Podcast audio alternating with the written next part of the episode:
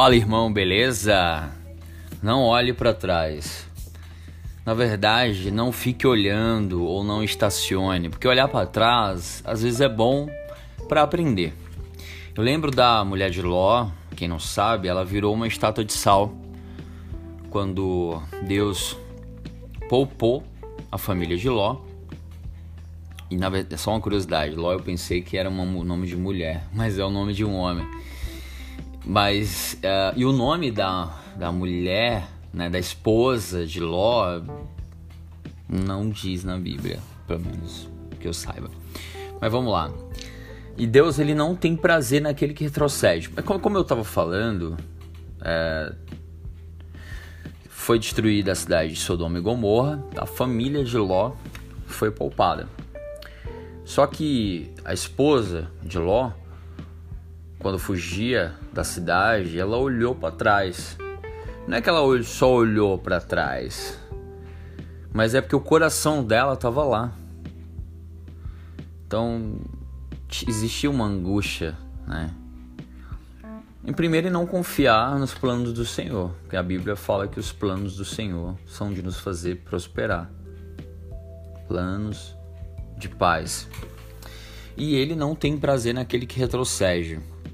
Hebreus 10 fala sobre isso. Deus às vezes nos dá uma nova oportunidade em uma situação do passado que foi ruim.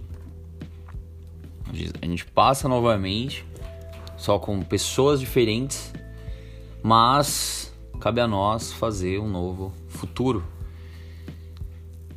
Repetindo, quando estacionamos no passado, tem gente que vive do passado.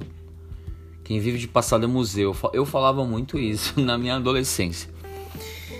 E às vezes, às vezes realmente a gente acaba perdendo o futuro. Eu gosto de olhar para o passado. Eu gosto muito de história, de ler livros de história, enfim, que a gente aprende.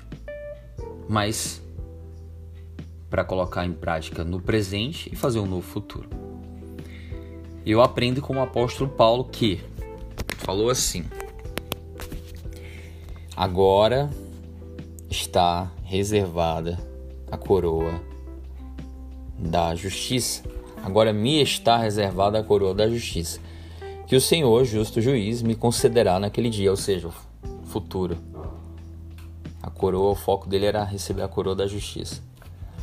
E não somente a mim, mas certamente a todos os que amarem a sua vinda, ou seja, um olhar para o futuro. É isso. Paz, ótimo final de semana. Orem por mim. Até a próxima. Um abraço.